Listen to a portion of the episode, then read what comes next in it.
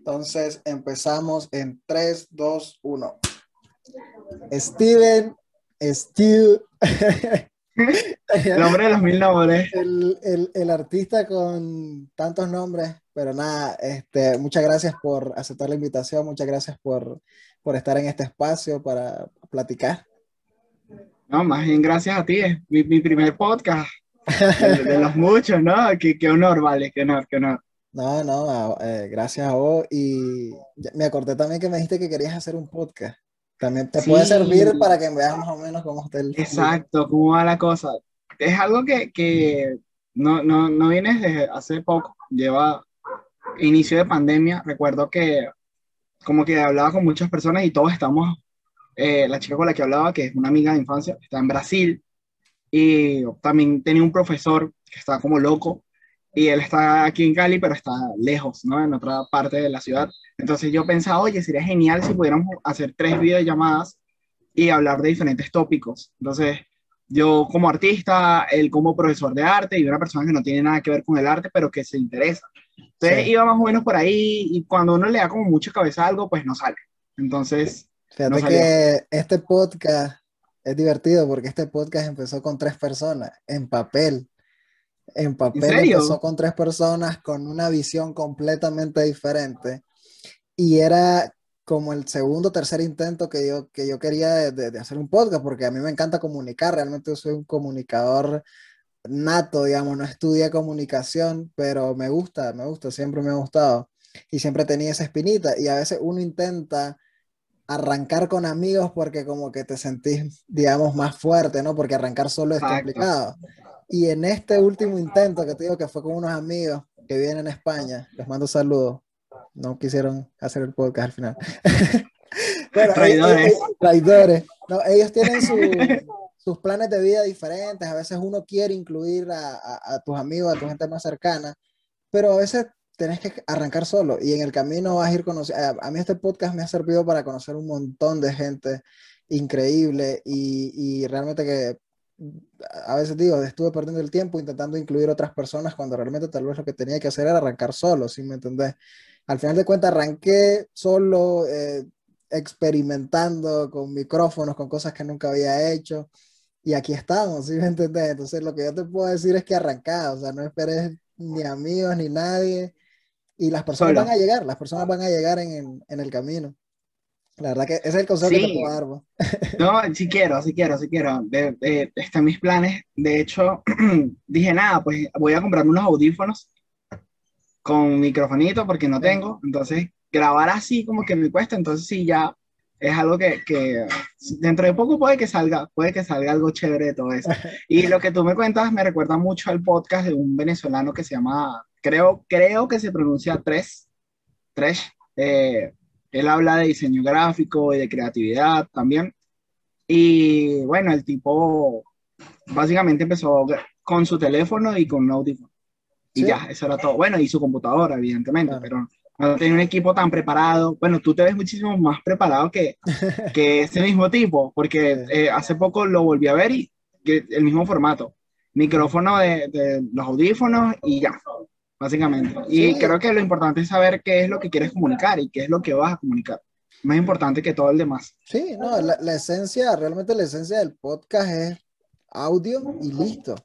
Así fue como los primeros podcasts exitosos. Lo que pasa es que YouTube es una plataforma mucho más grande que cualquier otra plataforma de podcast, entonces siempre es bueno hacerlo en video para llegar a más personas, pero realmente la esencia del podcast y como yo empecé también, mis primeros cuatro o cinco episodios, no recuerdo, fueron solo en audio y con mi celular. Eh, hay una aplicación que la compró Spotify que se llama Anchor y es genial porque ahí grabas, ahí editas y ahí distribuí a cualquier plataforma. No es exclusivo, o sea, es para Spotify, para cualquier plataforma y es gratuita.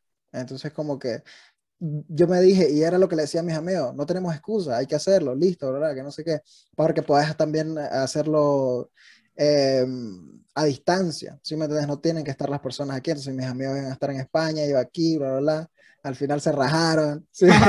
Te dejaron botado a mitad del camino. Me dejaron morir, pero, pero sí, sí, sí. Saludos. Ya, ya, ¿Cuántos eran? ¿Dos? Dos. dos suscriptores menos. Dos suscriptores menos. Los, los tengo bloqueados. Nada, mentira, pero otra cosa interesante, oh, digamos, sos un invitado especial, la verdad, tengo que reconocerlo porque sos el primer invitado internacional que tengo en el podcast, el primer invitado que, no qué fuerte, ¿no? No, está bien. Se, es, siente bien, ¿no? Se siente es parte de mi objetivo, es parte de mi objetivo, este, que el podcast no tuviera un, a pesar de que traigo una camisa que dice Nicaragua ahorita, que no fuese un podcast nada más para un público. no, me hubiera puesto la camisa, la vino tinto, la, la, de Venezuela para estar cada quien represent, represent ahí. Pero, sí, total. Pero sí, o sea, no quería que el, una de mis metas era que el podcast, eh, poder platicar con gente de cualquier país sin necesidad de que fuesen de, de mi país, pues. Y la verdad, estoy ya puedo tachar eso, eso de la lista hoy con vos. Así ah, fui yo, ¿no? Sí, sí. Este, y también el primer eh, artista digital que tengo en el, en, el Nunca antes había ah, hablado con un artista digital. He hablado con poetas, he hablado con médicos, he hablado con especialistas en marketing que eh, no son artistas como tal.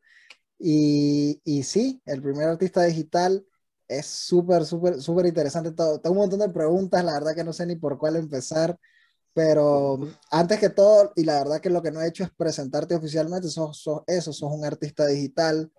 Eh, en tu cuenta de Instagram, si, la gente que lo está viendo, lo está escuchando, le puede poner pausa, ir a tu Instagram, arroba StewPlash, ¿lo dije bien? sí, StewPlash.io. Ok, van a, tu video y pueden ver las genialidades que hay en ese, en, en, ese, e, e, en ese feed. La verdad que eh, me, me, encantó. Llegué a vos por recomendación de Yamir. También tengo que, tengo que reconocerle a él eh, esa gran recomendación. Eh, no, yo, yo, con Yamir le tengo demasiado cariño, la verdad que, que un tipazo, me ha abierto muchísimas puertas. Sí, es un tipazo. Me ha abierto muchísimas puertas. Fue el primer artista al que, con el que trabajé en el sentido de covers. Cuando inicié todo el proyecto, todos mis diseños, fue el primer artista que, que me contactó y que el proyecto salió adelante. Eh, y a raíz de eso, él me contactó con otros artistas y después he trabajado con ellos y luego referido también contigo. Sí, estamos trabajando en un proyecto que es top secret, que, del cual no podemos hablar todavía. Pero está buenísimo, está buenísimo. Está buenísimo, se viene pronto. Espérenlo, dirían los cantantes lo, lo, antes de sacar una canción. Pero, pero nada. Este, se vienen cosas fuertes, no sé. Se, vienen, cosas buenas. Un clásico.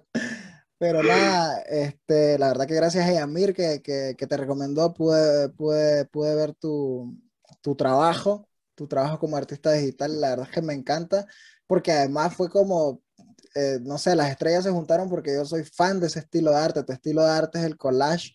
No sé, este, ¿cómo lo definís vos el collage? ¿Qué, qué, qué? Porque para muchas personas sería simplemente agarrar un montón de imágenes, juntarlas y ya. Pero... Eh, sí, básicamente es eso. Collage es cortar y pegar imágenes. Ese es el sentido. Digamos que a mí me gusta, esta, bueno, esta mañana publiqué, estaba tuiteando y, y una chica me comentó que a le gustaba mucho mi estilo, que era un estilo, ella misma lo dijo, ¿no? Era un estilo retro, surreal, pero a la vez futurista. Entonces, como que la mejor manera de, definir lo que yo hago es un retro, futurismo surreal. Es lo que, lo que me gusta hacer. A veces es algo que tiene que ver con mucho sci-fi, mucho este, surrealismo también, pero me gusta mucho también lo vintage y lo antiguo y es algo que siempre trato de, de utilizar, ¿no? Esa, esa, nostalgia. Creo que me gusta mucho la nostalgia, es la palabra correcta con la cual yo definiría mi trabajo. Pero no es, no es abstracto, ¿no? O sea, digamos que hay, hay mensajes en, en, en, cada una de las imágenes que, que creas. Porque era lo que me refería cuando te, cuando te decía que no es simplemente cortar y, y, y pegar imágenes y a ver qué sale. Siento que en cada, en cada creación tuya hay un mensaje, hay, algo. Hay una historia. Hay una historia. Sí, bueno, como, es, eh, como te comentaba, el, la nostalgia eh, es algo que siempre, siempre estoy como tratando de, como demostrar, ¿no? De desarrollar con mis piezas. creo que es algo que me gustó mucho, ese, ese, la nostalgia, por, a veces por el pasado, por las amistades, por las relaciones, no sé, por, por, por esas películas ochenteras que hablaban del futuro y, y, que al final el futuro fue totalmente distinto a lo que esas películas eh, mostraban. Entonces es como un sentimiento de nostalgia que nunca llegó, o sea, de algo que nunca llegó. Es más o menos eso lo que busco transmitir. Es brutal y creo que lo transmití bastante, bastante bien porque cuando yo los veo siempre, siempre pienso en eso, ¿no? En, en, en, en años eh, pasados, pero a la vez, como, como te decían en Twitter, también evoca mucho al futuro. Eh, es interesante esa combinación. Otra cosa, además como, como, como artista digital, estás metido en esta vorágine actual de los NFTs. Eh, de, acerca de NFT tenía también un montón de ganas de hablar con alguien que supiera lo que son y que me ayudara a entender qué son, porque yo en lo personal, digamos, entiendo, pero se me hace muy complicado definirlo, definirlos. En tu caso, eh, según tu experiencia, ¿qué son los NFTs? ¿Qué es esa tecnología que está detrás de ellos? Eh, es, que, es que tendría que explicar demasiado terminología, tendríamos que irnos a hablar de de qué es una criptomoneda y a raíz de esto que es un blockchain y bueno. Pero para resumirlo en, en, en, un par de palabras o una frase, un NFT sería como el título de propiedad que, que tú tienes cuando compras una casa, ¿no? Como que cuando tú compras una casa, a ti te dan un papel que dice, bueno, esta casa es tuya. Entonces tú puedes alquilar esa casa, tú puedes dejar esa casa quieta, tú puedes demolerla, pero como tal tú tienes un papel que dice, bueno, esta casa te pertenece. Básicamente un NFT es, es eso, es una serie de, de números como, como, tal que están metidos como en un gran libro en el cual están todas las transacciones en las que la criptomoneda está trabajando. Eh, y tú con ese número eh, básicamente se lo asignas a algo, no necesariamente tiene que ser arte, puedes asignárselo, no sé, a un elemento 3D, a un, incluso hay mucha gente que estaba pensando en, en, en, cómo podría ser utilizado los NFT en el futuro y hablaban de los pasaportes, hablaban de, de las cédulas, por ejemplo, porque al, al, al, estar en este gran libro no se puede, no se puede, digamos, no se puede duplicar, no se puede copiar, no se puede, este, se puede eliminar, claro que se puede eliminar, sin embargo, todo eso ya está escrito. Entonces, haga lo que tú hagas, siempre vas a ver dónde está ese número y que, quién lo tiene y todo. creo que es, hay mucho enredo, de verdad que hay muchísimo enredo, pero creo que esa es la definición más burda y básica que puedo dar para no enredar. Es claro, es porque, o sea, es una tecnología nueva y podríamos decir que el NFT vino a solucionar el problema de la piratería en lo digital, ¿no? En el, en el sentido de que, como decís vos, gracias a la tecnología que, respalda los NFTs, en este caso el blockchain, eh, podemos crear eso, un, contrato inteligente, podemos crear un, un, este, un respaldo que nos diga esa obra fue creada por tal artista, hablando de NFTs en arte, ¿no? Esa obra fue creada por tal artista, vendida a tal persona y él es el dueño de la, de, de la copia original. ¿Por qué? Porque cualquier arte digital era fácilmente copiado, descargado, manipulado, X, pero ahora los artistas como vos pueden otorgar esa, eh, ese título de propiedad y que esté respaldado por una tecnología que permite que no sea, que no sea copiado, como decimos. O sea, que no sea copiado el contrato, porque la, la, obra como tal puede seguir siendo copiada. Exacto, exacto, exacto. Fíjate que hay algo más, más positivo de todo esto y es el hecho de que tú sigues recibiendo regalías. Pasa que, por ejemplo, Van Gogh en el pasado vendió un cuadro, ¿no? Y a la vez eh, ese cuadro, la persona que lo compró lo podría vender por el triple o el cuádruple del valor y no le pagaría absolutamente nada a Van Gogh, pues, porque ya es su, su, su obra. En el tema de, de, los NFT, si yo vendo un NFT y esta persona lo revende, a mí me queda una regalía. Y así, si a su vez la misma persona revende este NFT, yo sigo recibiendo regalías siempre voy a estar recibiendo regalías de ese mismo NFT que, que yo ya vendí, cosa que no, no pasa si yo voy a un cuadro y, y lo, lo, lo, vendo impreso. lo vendí y ya, esa fue la ganancia que tuve. no voy a recibir las regalías, eh, no voy a seguir recibiendo regalías. Ok, dame un chance, se me está descargando la computadora. Entonces, volvemos después de, como lo acabas de decir, una parada técnica, detalles técnicos en la producción. Este, nada, muy interesante lo del NFT. Realmente este episodio no tiene como objetivo definir los NFT. Tendríamos que hacer un episodio, hasta se me acaba de ocurrir, hay que hacer un episodio para explicarlo. Yo tengo que investigar un montón y vos como, como usuario de la tecnología nos podrías aclarar un montón de cosas, pero en este episodio la verdad no va a pasar, porque perderíamos mucho tiempo y no estamos preparados. Eso es lo que yo le puedo decir a la gente que nos, nos está escuchando, pueden googlearlo, hay documentales. El, el, punto es eso, de que hay una tecnología nueva eh, que permite a los artistas digitales comercializar su arte. En este, en este caso vos sos uno de que, no es, es que sea nueva, pues, o sea, reventó ahorita, pero eso lleva, creo que desde el 2015, fíjate. Bueno, eh, eh, digamos, eh, ¿hace cuánto existe un... Bueno, sí, es nueva, es nueva, es, nueva, pues. sí, ya, ya me sentí viejo yo también. no me hagas sentir mal. Es nueva, es nueva. Sí, una relativamente nueva, una tecnología relativamente nueva que como decís vos reventó hace poco. Eh, vos te montaste en esta ola, ¿cómo ha sido tu experiencia, digamos, en este nuevo mercado? Vaya, pasa que pasa muchísimo al momento, digamos que antes de que reventara era mucho más fácil de vender. Primero porque la moneda no valía tanto. Digamos que la mayoría de, los NFT se venden en Ether, que es como la moneda que permite, eh, que permite asignar eh, un número y utilizar ese mismo número en el blockchain. Bueno, en fin, digamos que a raíz de eso, no es la única moneda que permite hacer NFTs, hay muchísimas monedas actualmente, pero digamos que antes el Ether no valía tanto de lo que vale actualmente, digamos hace un año, y pues muchos artistas ya vendían más o menos, eh, que ya más o menos sabían, vendían criptoarte, pero no lo vendían al valor que, que tiene actualmente la moneda, ¿no? Claro, viene toda esta ola de los NFTs, empiezan las, las noticias sensacionalistas un artista de NFT logró vender un pixel que no existe por 15 millones de dólares y tuvieras a todos los artistas, yo también quiero vender mi arte. Mi arte es mejor que un pixel y tal. Y claro, yo como buen incrédulo también me subo a toda esa movida. Eh, recuerdo que mi jefe me dijo, Steven, investiga esto. Me lo dijo con un mes de antelación, yo lo investigué, no presté tanta atención. Luego que vi que iba todo súper bien, dije, nada, tengo que subirme en esto.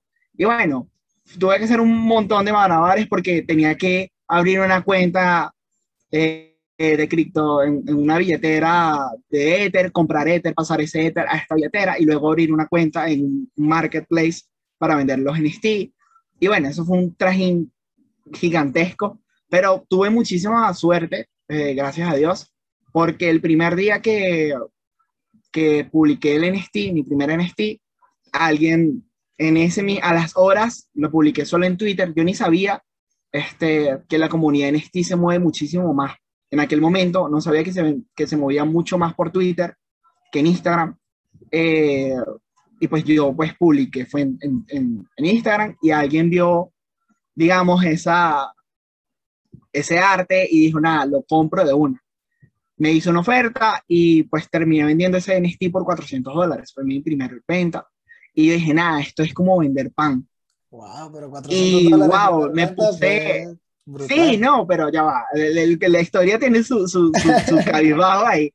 Porque después de que yo vendí eso, yo dije, nada, me puse a ver qué era lo que más se movía y vi que el, futurismo, eh, los 3Ds y todo eso movía, se vendía, había mucha gente vendiendo, habían plataformas de todo tipo, digamos que hay plataformas gratuitas y hay plataformas exclusivas hay plataformas que son para, por invitación y hay plataformas que directamente son por audición. Entonces tú tienes que presentar como una prueba para que ellas te permitan estar en su marketplace y tú puedas poner tus NFTs a la venta. Eh, y bueno, digamos que yo vi en esa misma, en la primera plataforma que vendí, pues, agarré, hice un nuevo arte que me encanté, me enamoré de mi arte porque todos los artistas creemos que hacemos lo mejor del mundo y nos sentimos orgullosos de eso. Y dije, nada, si esta obra se vendió rápido, esta se va a vender por el doble de cara y mucho, y un pelín más lento, pero pues no pasó. Resultó que, que no se vendió. Eh, dije, nada, voy a crear otra obra y la voy a publicar en otra plataforma. Tampoco se vendió. Hice una colaboración gigante con eh, una artista argentina que de verdad que considero que es uno de mis mejores trabajos. También lo publiqué en esta otra plataforma y no se vendió. Y ya empezaba a frustrarme y, y empecé como que a investigar por qué no se estaban vendiendo estos NFT. Y claro, y es que resulta que ahora los artistas gigantescos eh, de 100 mil seguidores, 50 mil seguidores, 60 mil seguidores, 300 mil seguidores, artistas muy grandes, empezaron a entrar a este mundo y claro, los coleccionistas veían que pues había todo tipo de arte buenísimo, pero que les salía más factible vender, comprar un NFT de un artista reconocido que comprar un NFT de un artista pequeño, porque si ellos quisieran revender este NFT, tenía más posibilidades de revenderlo más caro eh, si era de un artista reconocido, ¿no? Entonces, ahí empieza el declive de, de, que pues muchos artistas se han ido aburriendo, muchos lo han dejado, muchos han dicho que los NFT están muertos. Y pasa eso, que digamos que actualmente vender NFT, NFT es complicado si no tienes buenos contactos, si no tienes suficiente tiempo para estar en Twitter buscando hacer comunidad y si no te mueves por otros lados, porque digamos que también aprendí a utilizar nuevas plataformas. Telegram, también se muchísimo la comunidad en Telegram. Discord, en mi vida había utilizado esa vaina y es horrible porque es como un grupo y dentro de este grupo hay como otros 50 grupos y es un chorro de gente y tú no puedes hablar de X cosa en este grupo, así estés dentro del grupo madre que va de esa temática, es horrible. Pero digamos que toda esa comunidad se mueve por estos eh, canales y eso principalmente. Aprendí un chorro de cosas también. ¿Cómo ves el, el, el, futuro de los NFTs? O sea, si, si crees que están muertos? ¿Si crees que vaya a ser algo de un nicho muy pequeño? ¿Si crees que es algo ya reservado nada más para los grandes este, eh, artistas, como decís vos, digamos, grandes artistas en el sentido del número que tienen en, en sus redes sociales? Pues yo creo que los NFT, NFT en este momento están complicados. La situación actual es complicada para vender, pero los NFT se van a quedar. O sea, es, es, es algo que llegó para quedarse. Digamos que, que para los artistas nos conviene muchísimo esto. Y yo creo sí que... es desalentador no vender, porque claro, tú a veces ves que un artista eh, que hace un arte, digamos que todos los artistas tenemos ego. Entonces todos creemos que hacemos lo mejor de lo mejor, ¿no? Y resulta que, que dentro de estos artistas, vemos artistas que hacemos collage, vemos, hay artistas que hacen ilustraciones digitales, hay artistas que hacen 3D, hay músicos, hay poetas, hay de todo, ¿no? Entonces, también hay personas que se suben y hacen cosas súper raras. Por ejemplo, no sé si has escuchado de los CryptoPons. Básicamente es como un tipo de arte. Bueno, no, no es arte. Bueno, no sé. No quiero, no quiero herir susceptibilidad. Creo que se pronuncia así. Básicamente es como un pixel art de diferentes personajes. Y a ver, que yo no creo que, que, a la persona que los haya diseñado les haya tomado muchísimo más de lo que le toma a, a un artista 3D hacer una obra. Pero apuesto que los contactos que tuvo esta persona que empezó con los CryptoArt, los, los CryptoPunks, eh, sí le tomó mucho tiempo construir toda esa fama y, y una búsqueda gigante. Claro, actualmente hay CryptoPunks que se pueden vender hasta por 40 mil dólares, 50 mil dólares, eh, que son supremamente caros y que la gente los busca y los compra. Entonces, digamos que un artista pequeño que se ilusionó, vio que podía vender y subió su arte y ve que pasan uno, dos, tres, cuatro meses, la moneda sube, la moneda cae, la moneda se estabiliza, vuelve y, no se vende, entonces se frustra y pues sencillamente dice, nada, los NFT murieron y me voy. Pero los NFT no muertos, murieron para él, claro. que no aguantó, pero para el artista de 50 mil seguidores siguen vendiendo. Artistas como yo que sabemos que no vamos a vender hasta que tengamos más seguidores, este, no, no, no muerto. O sea, yo sé que no voy a vender, por ahora. Pero sé que cuando aumente la cantidad de seguidores, evidentemente algún coleccionista me va a poner el ojo, tengo fe, eh, va a comprar uno de, de, tantos NFT que tengo en este momento. No, interesante. Este, yo considero que buscando el lado positivo de todo esto, el boom que tuvieron los NFTs hace un, eh, digamos, un par de meses, al menos cuando yo lo, los empecé a ver, que vos decís, es como vos decís, fue por estas noticias de que alguien vendía en millones, millones, de dólares. Yo, yo, yo, al principio cuando lo vi fue como, qué pendejado, o sea, yo puedo descargar eso, ¿sí me entendés? Pero después, y, y, como te digo, lo bueno de esto es que cambió el paradigma completamente. En mi caso, por ejemplo, después me puse a analizarlo y dije, pero eso lo podemos hacer con el arte también, en general. Yo puedo obtener una copia incluso exacta de la Mona Lisa, pero no estoy obteniendo la Mona Lisa, ¿sí me entendés? Entonces es lo mismo que pasa con el arte digital, lo que estás pagando por el, el, el, el original y te lo están certificando como tal. O sea, es prácticamente lo mismo, solo que en el, en el mundo digital, solo que no lo tenés, digamos, impreso. Si querés, lo puedes imprimir también. Pero sabes que es un, es un arte que nació en, en, el mundo digital. Y creo que al menos esa, esa cuestión es positiva de que cambió para muchos la manera de pensar. Incluso yo en el futuro, si tengo la oportunidad y, y la capacidad, yo, yo compraría un, un NFT y decir, mira, tengo esta obra de, de, de Stu, por ejemplo un collage, porque por ejemplo, a mí me encantan los collages, este, y yo lo compraría, y ya, ya, ya cambió mi, mi, percepción de ver ese, ese, tipo de, ese tipo de arte. Y bueno... O sea que también, pero también los NFT ayudaron a cambiar la forma de, de, de hacer arte para muchos. Digamos que yo, por ejemplo, a, a, raíz de los NFT empecé a hacer 3D. Bueno, no, no hago 3D, pero a raíz de los NFT empecé a animarlos, animar mis collages. Y agregar 3D, algo que yo en mi vida había pensado que iba a volver a hacer, o sea, que, que iba a aprender a hacer. Y veo que actualmente venden pantallas, venden displays para, para publicar, o sea, para tener como que una galería en casa para exponer de los NFT. Exacto. Y es, es algo que tú no, tú no puedes imprimir un GIF. Claro. Tú no puedes, o sea, tú puedes tener en un dispositivo móvil un video, un GIF de algo animado, pero qué brutal tener una pantalla en, tu casa, en una resolución donde hay un cuadro que está en movimiento, ¿no? Por ejemplo, yo tengo dos NFT que son, que es un, eh, un loop de, de, de, diferentes cosas, ¿no?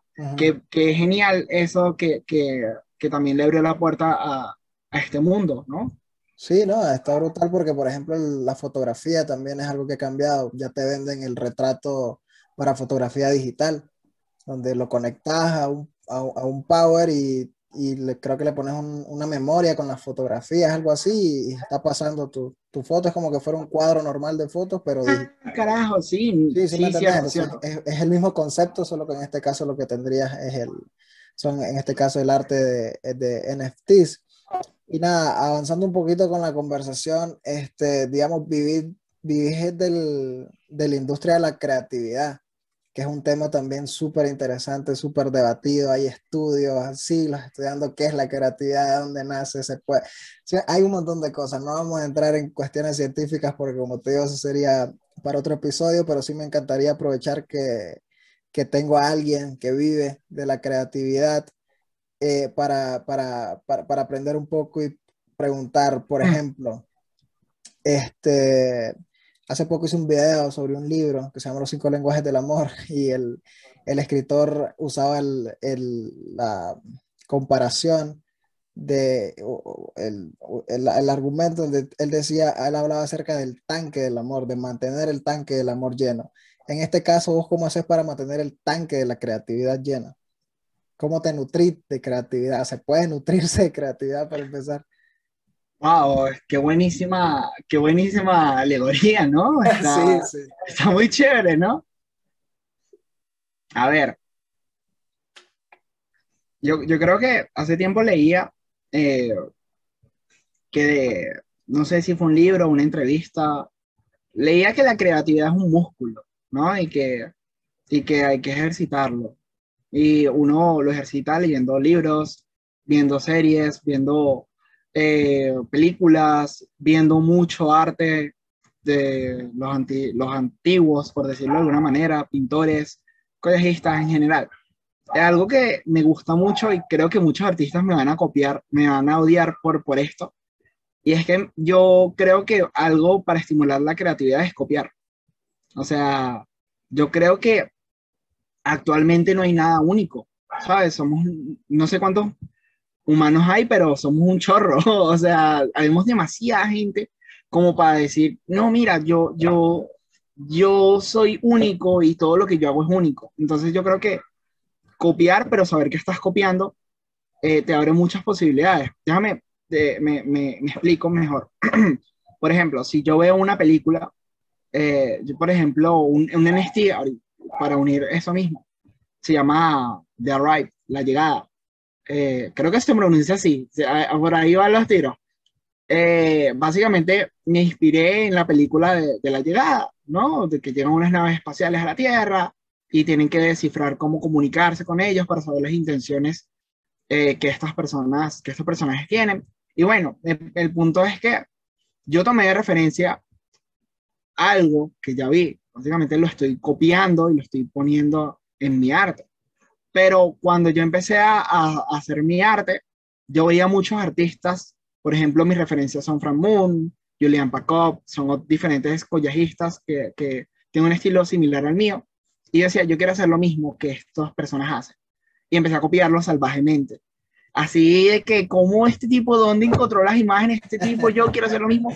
Y, y durante un par de, de, unos, no sé, cinco o seis artes, era una copia exacta. ¿Y qué pasa? Que me aburrió de, copiar a esta persona y pasé a la siguiente. Y pasando a la siguiente, empecé a copiar otras cosas. Y luego volví atrás y dije, bueno, me gusta esto de esta persona y me gusta esto de esta otra si lo es uno que sale. Entonces ya sale algo distinto de, de, estas dos combinaciones. Y yo creo que para nutrir la creatividad es mucho de, de observar, de copiar y luego de adueñarse de, algo de lo que copiaste y sacar algo no nuevo, porque no, no creo que salga algo completamente único, pero algo que sea tuyo. Sí, es que al final de cuentas lo que, con, lo que consideramos original y único realmente es la fusión de un montón de influencias. Exacto, exacto. Hay, hay, un montón de, vos, vos, lo, vos, lo, decías, no querías herirse sensibilidades porque realmente hay un montón de artistas que no lo quieren admitir, incluso. Hay artistas que se, se, se, tocan y no, me copiaste una obra. En Twitter pasa mucho eso. Yo vi una chica que hace 3D, ¿no? Y la chica, me acuerdo muchísimo, la obra eran, era una serie de carros en negro, ¿no? Y casualmente el cuadro que estaba en el centro era amarillo y, y resaltaba, ¿ya? Era algo 3D. Bueno, hubo un artista que hizo una ilustración digital. Todos eran carros negros y había un carro de, color blanco y una mano sacando. Y este artista peleaba porque decía que este tipo se había eh, copiado de su arte. Y decía, pero es que, a ver, que la forma en la que están los carros es distinta hay un color distinto. Lo que se copió fue, fue el concepto, pero tú no puedes adueñarte de un concepto, digamos, o sea, tú tienes la idea y tú lo, lo, que, lo que es tuyo es como tú la desarrollas, pero alguien más puede tocar esa idea y crear algo completamente nuevo. ¿Sabes? O sea, a eso voy con herirse y el artista peleado ahí y al final no sé qué pasó con eso. Y sé que muchos me cayeron encima cuando dije, pues eso no es una copia nada. O sea, yo apuesto que tú te le copiaste a alguien más esa idea de los carros, o sea, lo debiste ver en una película, un video musical, algo, pero tú esa idea no, no, no, la sacaste del forro, por decirlo sí, fue un, coloquialmente. Un, Inception, ¿no? Que estaba ahí y mm, eh, esa persona no se dio cuenta ni de dónde ni cómo lo tomó y cuando lo, lo, creó dijo, wow, lo creé de la nada, ¿no? O sea, eso fue plantado, eso nació en algún momento inspirado por otra persona. Y al final de cuentas... Ayahuasca, alguna experiencia de esas alucinógenas. No, pero, pero, creo que creo que fue Pablo Picasso que una vez creo eh, dijo una frase, supongo yo que intentando zanjar esa polémica, cuando dijo que los buenos artistas copiaban, pero los mejores robaban. Él fue mucho, él fue mucho más allá. Este, bueno, con respecto a en la creatividad también creo que a veces depende, o al menos la producción artística, de esos momentos de eureka, ¿no? De, de, del chispazo, de la inspiración. Y, y con ese tipo de, de, momentos no sé si se puedan ejercitar como un músculo, no sé si se puedan manifestar, no sé en tu experiencia, eh, no, sé, no, no, sé en tu experiencia si los logras manipular, era la palabra que, que estaba buscando, se pueden, digamos, provocar los momentos de eureka, los momentos de inspiración, de decir, no sé, si me pongo a meditar, si camino, si hago algo, entonces en ese momento llega la, la idea que necesito cuando estoy en blanco. ¿Se puede o, o, no? Bueno, fíjate que hace, hace poco escuchaba el podcast de Creativo, casualmente, este, y él hablaba con, con el venezolano, se me fue el nombre de este tipo, eh, el de juegos mentales. Eh, Oh, bueno, es, eh, escuché el episodio, no lo ubico al tipo porque lo escuché nada más en audio. No Jackson Silva, Jackson Silva. Okay. Te diré algo cómico. Yo juraba que la voz de, de Nat Geo de Juegos Mentales era la voz de ese mismo tipo. Y cuando lo escuchas en el podcast te das cuenta que el tipo tiene una voz súper gruesísima y ronca y, y, creas como un shock porque ya bueno, pero esta no fue la voz que, que escuché todo este tiempo en Juegos Mentales. Pero que él la hizo en inglés y después la doblaron al español con otra voz. Sí, no, no exacto. Se, no se dobló él, entonces por eso no hay un match ahí entre él. Sí, horrible, brother, horrible. Okay. Eh, pero el, el, el, el, tipo hablaba de que pues él tiene esos momentos a través de, de, de, su, de, pues, de tomar psicodélicos, ¿no? Y, y, y como tal, y yo creo que a ver, yo no estoy incitando a nadie a que se drogue, pero yo creo que Disclaimer. Ah, al tener aquí un. nadie ¿cómo? está disclaimer, Aquí nadie, aquí nadie. está incitando al consumo. es- YouTube, es no me bloquees el video. Spotify, es no me banees. Todo ahora, a partir de ahora es pi, pi, pi, pi. No, no, no, no. Este, Ok. pero, pero yo lo que, lo que el tipo decía es que hablaba también, o sea, él, él conectaba eso con la religión y decía que cada uno tenía su propia religión y demás. Yo lo veo como rituales, ¿no? Yo creo que cada persona tiene su propio ritual para ejercitar la creatividad y para tener esos chispazos como tal. ¿Cuándo me ocurren a mí esos chispazos? Cuando dejo de hacer lo, lo, lo, lo que siempre hago. Entonces, si estoy haciendo un collage y estoy utilizando mucho el concepto de las flores, de repente digo, bueno, ¿qué pasa si utilizo un carro? Y, y al cambiar drásticamente ese estilo, surgen cosas muy fritas. Por ejemplo, eh, hace poco empecé a hacer collage blanco y negro. Y ahora todo lo quiero hacer en blanco y negro, ¿sabes? Y, y, y, esas ideas van saliendo solas. Como que al cambiar de golpe de, de algo a algo, eh, me sale así, digamos como tal. Entonces yo creo que también he hablado con muchos artistas y eso también ayuda, como que al estan quedarte estancado en algo, por muy bueno que tú seas, te, te hace que la creatividad se quede ahí, ¿sabes? Pero en, en, en, en tu caso particular, ¿nunca has intentado usar psicodélicos para llegar a... No, no, no, no, no, no, no, no. Yo, yo, yo, yo, yo estoy súper bien como estoy. Café. O sea, el, el, mi, psico, mi psicodélico es el café. Pasa que yo soy un tipo que, que le gusta tener mucho el control de, de todo. Eh, y sé perfectamente que cuando estás drogado no tienes el control, el control de nada. O sea, a mí me gusta tomar mucho. O sea, yo soy muy cañero.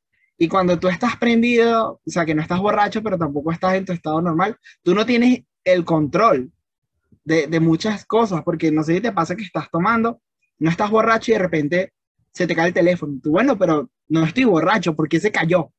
O haces algo estúpido y, y tú no estás borracho, pero haces algo estúpido y ya todo el mundo te empieza a decir, ah, estás borracho. No estoy borracho, pero la estupidez sale a flote. Entonces, como pero que. Exactamente ese es el argumento de usar psicodélicos para llegar a esos puntos no, que están bloqueados. No, no yo, yo, ojo, disclaimer otra vez, no estamos incitando a que nadie consuma, pero sí, la gente, la, gente, la, la gente que, que, consume psicodélicos mm, por X motivo, muchos lo harán para conseguir este, esos momentos de eureka, lo hacen por eso, porque creo que incluso hay teorías eh, muy eh, filosóficas y, biológicas muy debatidas que le llaman la eliminación del ego, algo así, que es este prácticamente lograr mediante psicodélicos o, o, o terapias o X, situaciones muy heavy, lograr romper todas esas barreras como por ejemplo la que vos explicaste, que a vos te gusta tener el control. Obviamente el hecho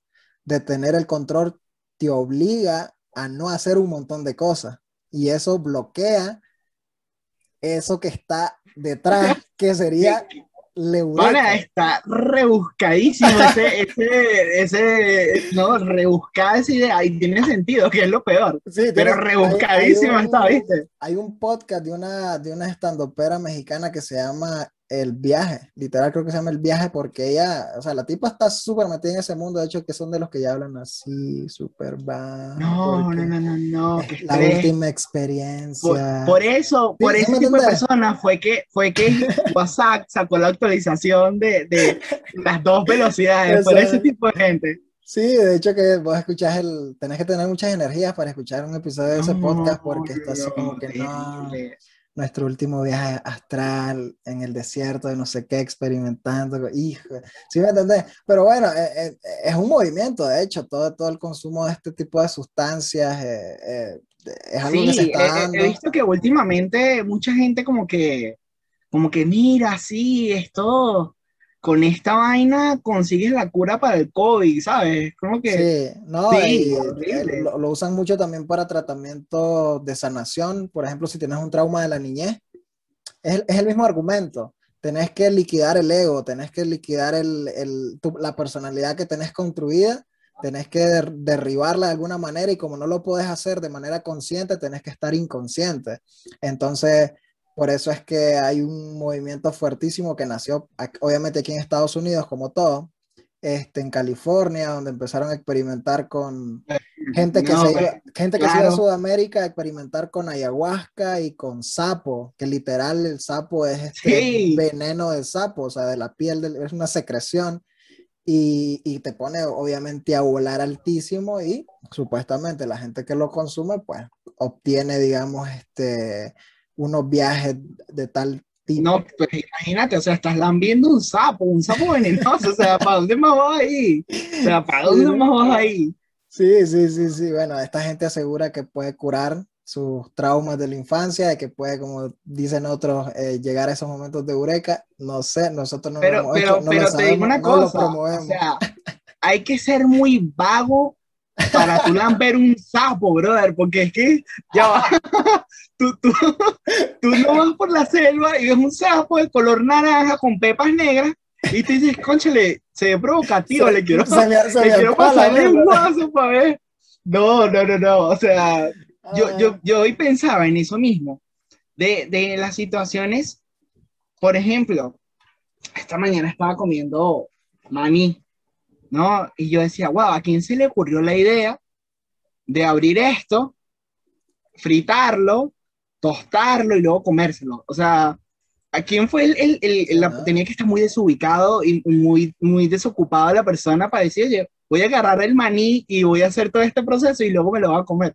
Es como esa persona que agarra el sapo, como que vio un sapo y que ganas de lamber ese sapo verde que está por allá. La verdad, o sea, todo este tipo de, de, cuestiones son tradiciones ancestrales, ancestrales, ancestrales que han sido completamente distorsionadas por, por gringos principalmente. Por ejemplo, la ayahuasca, la experiencia de la ayahuasca es un chamán. ¿Has probado? No, pero eh, vi un documental.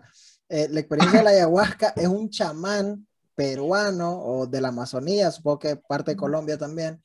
Eh, no sé si Venezuela tiene, es por la Amazonía o no. Yo me imagino, o sea, yo creo que, que sí, es posiblemente. Pero bueno, es un chamán, él se toma la ayahuasca, él obtiene el viaje, vos solo estás presenciando y supuestamente hay una conexión de espíritus y bla, bla, bla, y viene todo ese pedo. Lo que pasó es que un gringo, como decís vos, súper vago, se le ocurrió decir, no, sabes que yo quiero tomármelo y tener yo mi propio trip le gustó, se lo trajo aquí a Estados Unidos y ahora aquí en Estados Unidos hay iglesias de ayahuasca porque como es un, es un... Eh, mm, de pana, se han llevado, sí, se los llevan de Latinoamérica, de, aquí para Estados Unidos o de Estados Unidos viajan para acá. No, ya, hay, me ya hay en la Florida, ya hay en la Florida, ah, principalmente en la Florida, en California, iglesias. Ellos se constituyeron como iglesias porque al ser iglesias tienen derecho legal a consumirlo, porque al ser un, una sustancia controlada, no, no, no la podían consumir recreativamente. Pero al ser parte de un ritual religioso, la ley americana se los permite. Ahora, pero fritísimos tú, rebuscadísimos no, también sí, esa sí, gente. sí, pues, sí, porque les encanta el, el trip, el viaje, ¿sí me entiendes? Entonces lo están haciendo, lo cual es... Pero es peligroso. He escuchado que, que hay gente que se queda ahí pegada en esos triquis y de ahí no sale. pues. Es súper es, es, es peligroso porque sí, sí tiene esa función de desbloquear un montón de barreras y llevarte a, a lugares muy oscuros de tu vida. Porque a veces lo que pasa es que te- eh, hay tratamientos psicológicos que lo que hacen es eso, llevarte a esos rincones oscuros de tu, de tu inconsciente, de tu subconsciente, para poder lidiar con ello. ¿Sí me entendés? Eso, eso, eso, eso, eso es normal, digamos, en la práctica de la psicología lo que y, y con esta sustancia lograr llegar a esos lugares, pero sin la atención de un profesional. Lo que, lo que puede hacer es que el trauma que tenés puede manifestarse diez mil veces peor y es lo que le pasa a mucha gente. Si me entendés? Que después del viaje quedan peor, con depresión, X, con un montón de cuestiones. Entonces, son temas gente que, que fuma también marihuana. He conocido gente que, que, por ejemplo, conozco mucha gente, la mayoría dice, no, la marihuana lo máximo, te relaja, además, pero también he conocido gente que, que ha pegado unas vainas con marihuana que dicen, yo más nunca probé esa vaina. O sea, no, ¿sabes? Hay Sí. gente que es como todo, es un porcentaje pequeño el que mal viaja, pero, pero está allí. Y, y yo no quiero saber si soy o no soy ese porcentaje. La marihuana es un tema superado, al menos aquí en Colorado, ya que es legal y todo el mundo consume. Allá es legal, entonces- en Colorado. Bien, en Colorado, en casi, bueno, en la mitad de los estados de Estados Unidos, en casi todo Estados Unidos es legal el uso medicinal y de uso recreacional, así para el que quiera y haga lo que quiera. En muchos, muchos estados, no sé el número exacto, pero sí, Ah. California, Oregon, Colorado. Ah. Aquí en Colombia también es legal, solo que el gobierno no lo sabe. No, increíble, increíble la cantidad de, de- No, pero te digo, te, te, te quería conectar con el tema de, de los, de los psicodélicos que yo he leído, pues que la otra vez leí, de- me pareció tristísimo, de unas, creo que fueron unas canadienses que viajaron desde Canadá, a- creo que fuera hasta Ecuador, y pues llegaron con un chamán y una vaina y terminaron las dos violadas, ¿sabes? Porque es que es lo que yo te digo, tú estás perdiendo el control de, de- de- de la situación y estás a merced de, una persona. Y pues el mundo es malo, brother. O sea, el mundo es malo, la gente es mala. Y, y ponerse en, en ese estado de, de- no sé cómo llamarlo, en ese estado en el que te pone la- la- la- cualquier psicodélico y, y estar con una persona que, que tú ni conoces, pues es Sí, peligroso. lo- lo- ¿no? los def- los defensores de estas prácticas, tío, porque hay un documental y he escuchado unos podcasts y me interesé mucho en el tema eh, hace un Tú tiempo. vas pendiente, no lo niegues. Tú, Eh, Ya busqué, pero tú vas por ahí. ya busqué aquí en Colorado a ver si hay alguna iglesia. El próximo No, y- podcast. y, y estoy seguro que sí, o sea, Colorado es una copia exacta de California, últimamente estoy seguro que aquí hay de todo eso, pero la verdad yo no, no soy fan de los, de los alucinógenos realmente, pero, pero sí me interesaba mucho ese tema y, y, y recuerdo que lo, que lo que te recomiendan siempre las personas que lo han probado es como que si lo vas a hacer, que sea por una recomendación de alguien cercano, ¿sí me entiendes? Nunca lo busques en internet, no te vayas a otro país, principalmente de Latinoamérica, con chamanes en medio de la selva, porque puede ser peligroso. Sí, Entonces- loquísimo. Hay, hay, digamos, en la actualidad hay lugares controlados, según. Pero bueno, volviendo al tema de, de- de- dejando un poco de lado los psicodélicos, que también es un tema para otro podcast. para Sí, otro no, episodio. o sea, hoy salieron como cinco podcasts. Tú Sí. ve anotando, bro. Yo- yo- no, yo esa libreta ahí. Yo lo estoy anotando todo, te lo juro. Este, pero bueno, volviendo al tema del- de, de tu arte, estuve viendo tu detenidamente, buscando un patrón, buscando algo ahí, eh, y me di cuenta de algo interesante. Tus, tus collages, casi todos o no tienen cara o tienen la cara distorsionada. Y recuerdo que una vez hablando entre nosotros me dijiste que tampoco te gustaba subir eh, eh, fotos tuyas a tus redes sociales y que eh, Sí, bueno, sí. es otro tema aparte, pero eh, tenía la, tenía la duda, ¿tu arte es una proyección personal? Digamos, Sí, ¿qué tanto hay de vos en, en- en- No, sí, sí. Fíjate que casualmente también mi jefe me, me hablaba de por qué no muestras tu cara, por qué no muestras tu cara, por qué no muestras la cara de los personajes. Recientemente he, he tratado de mostrar los ojos, Creo que mis últimas obras tienen que sí los ojos eh, y cierta parte de la cara, pero me parece que la cara transmite mucho. Y cuando no hay una cara, transmite más. Entonces, pasa que el arte se ha, se ha distorsionado mucho en una figura atractiva, ¿sabes? Como que eh, si, hay, si, hay, si hay una, una pintura de una chica rubia con los ojos claros y toda su belleza europea, esa obra va a gustar, porque va a gustar, ¿sabes? Porque pues evidentemente a, todos nos sentimos, bueno, los latinos por lo general nos sentimos atraídos para, por este tipo de, de, de, no sé cómo llamarlo, físico. Y en mi caso fue como que no quiero hablar, no quiero que mi arte se, se vea destacado pues por, por el atractivo o, de una persona y, y, sobre todo el de la cara. Entonces sencillamente lo quito. Y ya no le prestas atención a la cara, sino al trasfondo que, que tiene detrás. Y además de que la cara es, es, es, es, el reflejo del alma, ¿no? Entonces al quitarle la cara queda el alma sola. Entonces juego con, con ese concepto del alma y de lo que está detrás de todo en la cara, ¿no? En la profundidad, qué es lo que hay detrás, hay un mundo, hay un vacío, hay soledad, hay fauna, hay, hay, ¿qué hay detrás de todo eso? Wow, súper super, profundo, ¿no? Súper profundo. Para que tú veas. Ahora, ahora sí, literal, me dejaste tripeando como con ayahuasca, la verdad que. y, eso que, y, no, y no he tomado café, imagínate. Pongo bohemio. Ni ron, ni nada, ni nada por el Nada, nada. Yo dije, voy a estar sanito hoy, porque si no, el podcast dura cuatro horas, nosotros aquí. Yo la a la próxima compramos, nos ponemos de acuerdo y compramos un whisky, una vaina.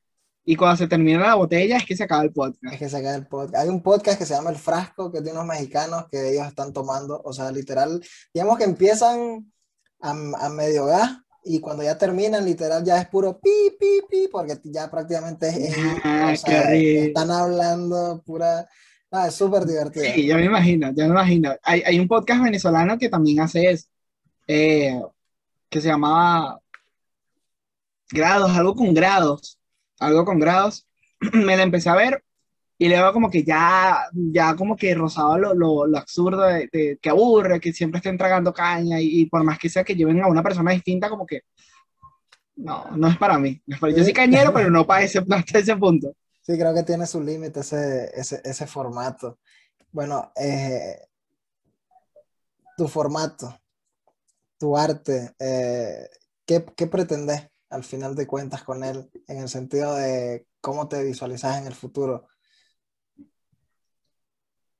Es una pregunta complicada, ¿sabes? O sea, es complicada porque actualmente tú no, no, el mundo no da para tú pensar a 10 años, ¿sabes? O sea, cuando yo era niño, yo decía, yo voy a estudiar comunicación social. Y boom, llegó Maduro y, y emigrar, pues, o sea, no, ¿sabes? Entonces, hace, llegué y, y dije, nada, voy a ir a la universidad y no, no se pudo porque la vida nunca es lo que uno, lo que uno planea. Entonces creo que mis metas siempre son a un año, máximo un año. No, no trato de, de, no ponerme metas así súper extendidas.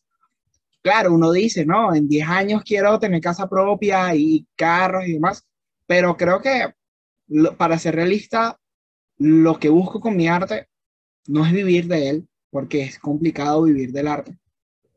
Eh, pero por lo menos que mi arte sea reconocido o en el sentido de que me gustaría trabajar con, con artistas con los que me gusta lo que hacen, ¿no? No digo, o sea, a ver, es que me voy a meter en problemas por esto. Con los artistas que he trabajado, conecto muchísimo, pues gracias a Dios todos han sido súper cool, muy padres, han sido excelentes personas y hay mucha amistad, siempre he terminado haciendo amistad con casi todas las personas con las que trabajo pero me gustaría trabajar, qué sé yo, el día de mañana en un proyecto musical que, que realmente me guste, ¿sabes? Con todos los que he trabajado ha sido reggaetón y yo no escucho reggaetón. Entonces, digo, a ver, que me gustaría el día de mañana que saliera algún cantante de música indie, no sé, de Black eh, cualquier agrupación medio rockera que me guste y que por X lleve a mi arte, arte y diga, oye, queremos que nos diseñes un cover art, ¿sabes? A ese punto quiero llegar, eso es como que a donde me vea futuro. No te digo que me veré futuro siendo famoso, pero sí eso. Por lo menos trabajando con alguien grande que me apasione, sí eso. Ok, entiendo. Es, es por una cuestión de protegerte emocionalmente, no, no pensar en grandes metas a largo plazo o simplemente porque así te nace? Porque soy venezolano y, y sé que el mundo, con los venezolanos tenemos esa que nosotros sabemos que en cualquier momento algo pasa y, y, y, pasó, ¿sabes? Por ejemplo, he aprendido mucho eso, yo soy, al ser inmigrante, como que la inmediatez es la que cambian las cosas es muy rápida, ¿sabes? Hace, hace nada estaban en, hace nada no había pandemia.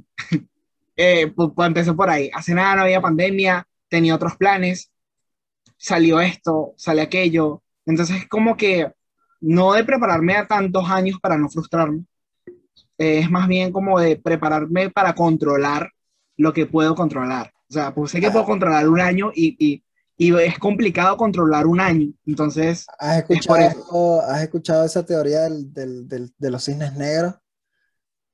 ¿Cisnes negros? Sí, hay una teoría, hay una teoría que, que, califica, por ejemplo, la pandemia y todo lo que no se espera, cualquier evento que no puedes calcular, que, que incluso a veces que no te puedes ni imaginar, es un cisne, es un cisne negro, porque los cisnes negros mm, en teoría no existen pero nunca nadie los ha visto. Entonces no puedes asumir que no existen, porque puede ser que estén por ahí escondidos. ¿Sí me entendés? Es algo que... Eh, bueno, no lo había pensado, ¿viste? Sí. y también está rebuscadísima, pero está buenísima también. A mí me encanta todo lo rebuscado, la verdad. Yo siempre todavía... No, ya me di cuenta. la ayahuasca fue el tope. Eh, está buenísima. La voy, a, la voy a buscar como tal me eh, se me hizo gracioso porque ah, eh, obviamente la historia reciente venezolana es muy parecida a la historia reciente de Nicaragua, compartimos los mismos males y, y, y, lo que vos mencionás, eh, el, tu manera de pensar es completamente contraria a la teoría de los cines negros. Nosotros, me incluyo, nicaragüenses y, venezolanos, ya vivimos de los cines negros, vivimos esperando los cines negros, creemos en los cines negros, ¿sí me entendés? Porque hemos estado eh, a merced de ellos en cada momento. siempre puede pasar algo peor. Para, para, para, lo que un estadounidense sería eh, súper rarísimo, como un golpe militar en nuestros países es como cotidiano, ¿sí me entendés? Entonces como que sí, sí. estamos a merced de ellos y, y, como decir... Es increíble que, que uno cuenta experiencias como que no, se montaron a robar con una granada. ¿Y tú qué qué? O sea, una granada, ¿cómo van a robar con sí? Que si no le damos los teléfonos explotaba o sea, vainas así que, que tú se las cuentas a alguien extranjero. loco, ¿eso te pasó? ¿Y dónde sacó una granada? Ya, o sea, esa, y, y, es algo cotidiano.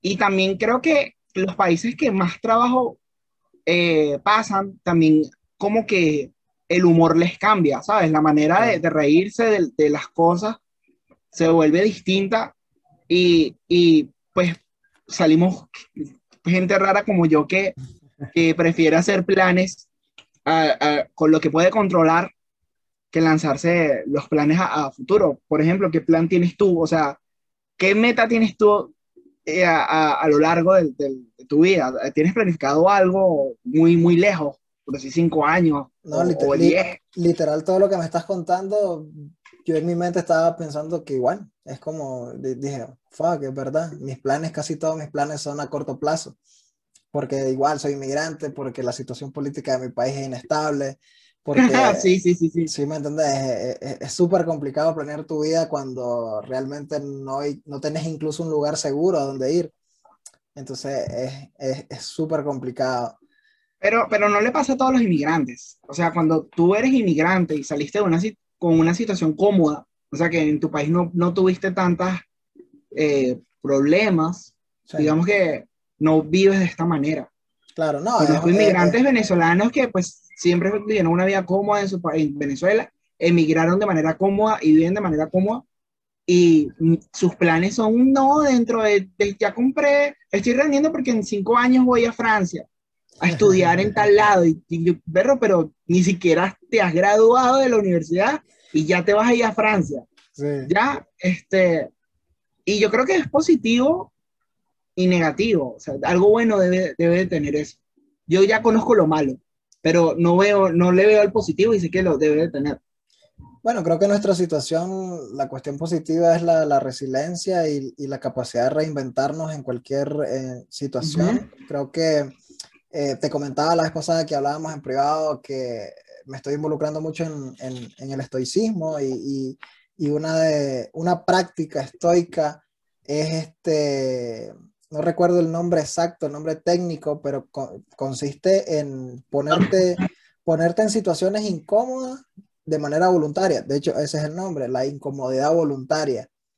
Es para alguien que vive muy cómodo, pero tiene que prepararse o debería prepararse para eventualidades, para cines negros. Por ejemplo, una, una, perso una persona que vivía extremadamente bien en Venezuela antes de todo lo que ha sucedido y de la noche a la mañana tal vez se quedó en la calle o tuvo que emigrar o y, tenía empleados en Venezuela y aquí vino a ser empleado.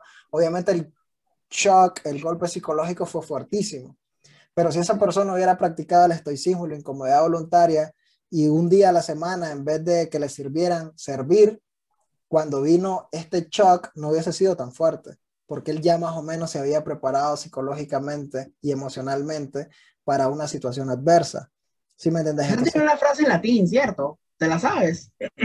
Una frase en latín, supongo que sí, porque sí, sí, pues sí. el estoicismo es viene de, de, Grecia, de Roma, entonces obviamente... Pero, pero hay, hay, eso que comentas tiene una frase, recuerdo haberla escuchado en una, en una serie y se me quedó marcado, ¿no? Sí. Y iba muy ligada con otra frase que era memento mori.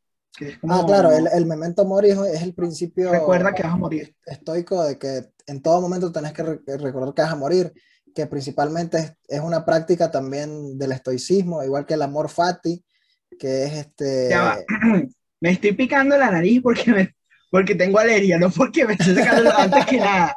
Porque sé mira, que, que, va a salir mira, un si, comentario si, por ahí, si alguien lo va a notar y ese tipo se está sacando los mocos salvajemente. No, no, no tengo alergia. Es que mira, a, a, a, para mí sería brutal que vos te estés sacando los mocos porque yo diría, este brother se le olvidaron las cámaras, se, está tan cómodo en el episodio que no, ya está, como, terrible, liberado. Terrible. Es positivo. Mi objetivo en cada episodio es que, el, es que el invitado esté lo más cómodo posible. No, yo estoy comodísimo aquí. Lo único es el calor, pero, pero de lo cómodo está súper chévere. Igual, igual, igual estoy eh, a súper el calor. Pero bueno, este, si querés podemos pasar a la, a, la, a la parte final. Salió otro tema, el estoicismo otro tema que podemos hablar. También. Ya, sí, veo, ya veo que lo dominás y es para otro episodio. Ya tengo planeado como 15 episodios con vos más. Sí, no, ya, ya, ya, ya me voy a unir al podcast. Sí, no, va a ser va, el, el un ya, porque... Ya, ya, no son los españoles, sino el venezolano. ¿eh? Sí, Está buenísimo. Pero bueno, en la, en, en, la parte final de los episodios siempre me gusta hacer unas preguntas un poco más profundas y personales, concretas. Tu respuesta no tiene que serlo. Este, es una situación hipotética la que te voy a plantear y hace poco, hace poco la sacaste a relucir, de hecho, pero no llegamos a una respuesta. Y es que te voy a dar dos opciones como, como Morfeo a Neo en, en The Matrix.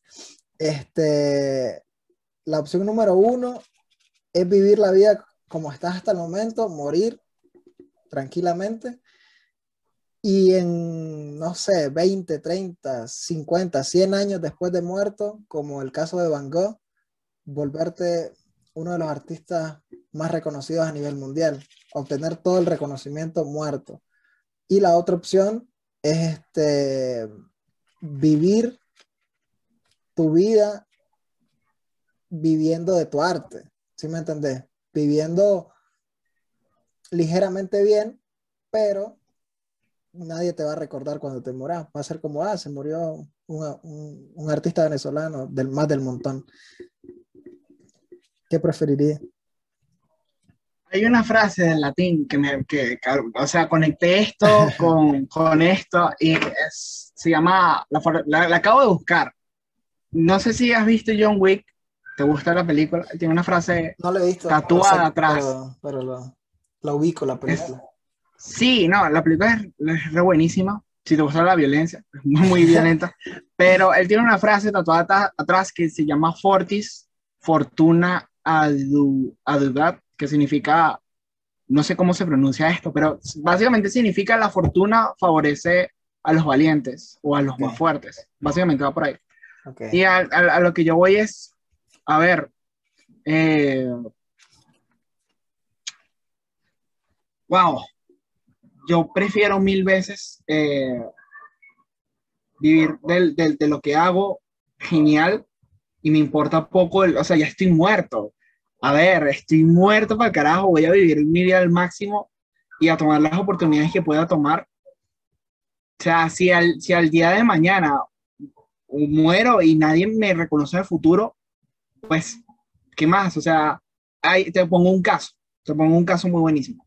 Hay una chica, hay una, una, una fotógrafa, una fotógrafa, se me fue el nombre de esta, de esta señora, eh, que toma fotografías análogas, ¿no? De, de esas de rollo. eh, y bueno, resulta que alguien un día compró una caja. Estamos hablando de Sisi. No, no, no, no, no, no, no, no, saquen Tu así. crush. No, mi cruz imposible. Es cómico porque mi jefe va a ver, posiblemente va a ver esto y me lo va a decir, ah, mira, es que esa fotógrafa es, es mi cruz imposible. No, no, no, esta fotógrafa que, que comento, eh, a los, no sé, hace como cinco años, alguien compró una caja y había un chorro de rollos. Y empezó a, a, a revelarlos y eran una cantidad de fotografías tan impresionantes, retratos y muchas cosas brutales que esta señora hizo. Eh, y, ¿sabes? O sea, ella lo, lo que hizo, lo hizo por pasión. Y ya después de todo este año fue que vino a, a, a, a tener el reconocimiento que se merecía. Sí. Pero esa señora ah, no vivió de lo que hacía. Ella cuidaba niños y lo que tomaba fotos por pasión. Yo creo que si se le preguntara actualmente, o sea, si, se- si tú viajaras al pasado, bueno, me, me tomó el atrevimiento de, de, de, a- a- de apropiarme de su respuesta, creo que tomaría la misma respuesta de la que está ahora. Porque al tú vivir de lo que tú haces, tienes más libertad de hacer mejores cosas, mejores artes, mejor, mejor cosas. En cambio, si, si eh, actualmente yo estoy muy, este, ¿sabes? Complicado para hacer más cosas por, de- por mis otros trabajos, por otras responsabilidades, por el tiempo. Eh, y sé que si yo viviera, en, o sea, de la manera más suave posible, haría otras cosas, ¿ya? Entonces, esa es mi respuesta.